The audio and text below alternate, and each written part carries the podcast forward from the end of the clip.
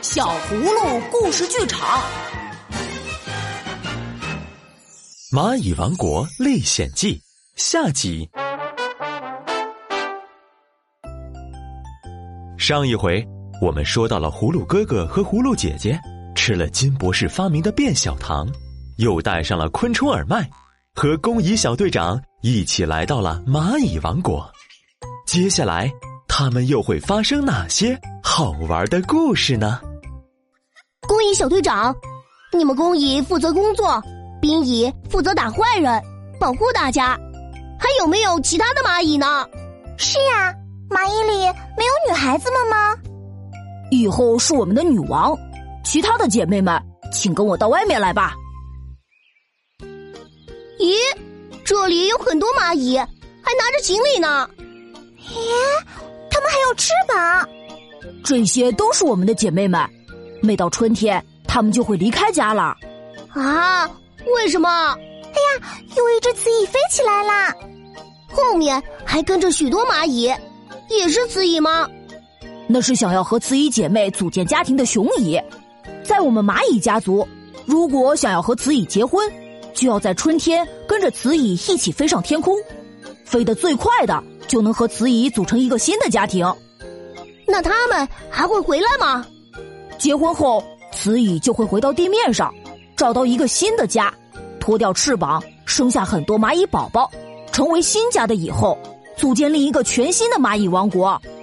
哦，原来是这样啊！哼，好想看看蚂蚁小宝宝呢。那我这就带你们去看看吧。这里是卵室，蚁后生下的卵会由我们工蚁搬运到这里一起照顾。原来蚂蚁的卵是一粒一粒的白色的，哎呀，有的卵已经裂开了。这是我们的幼虫小宝宝出生了。咦，怎么小宝宝长得和你不太一样？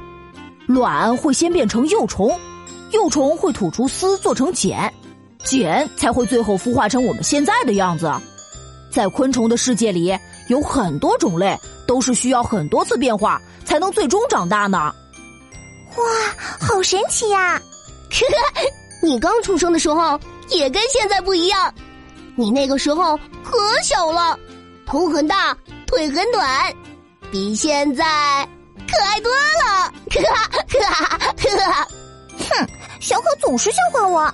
你看，公蚁哥哥都会照顾小宝宝，还会给他们喂吃的呢。你小的时候，我也用奶瓶喂过你哦。不信的话，回去你问妈妈。我看小可也确实是个好哥哥。那当然。哼。哎，那边有很多蚂蚁，排着一个长长的队，好像是之前去找吃的的小队。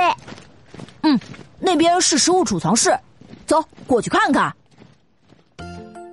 还真的是之前搬运食物的小队回来了，搬回来的食物会先存放在这个食物储藏室。每只蚂蚁都搬着好大一块吃的，你们的力气可真大！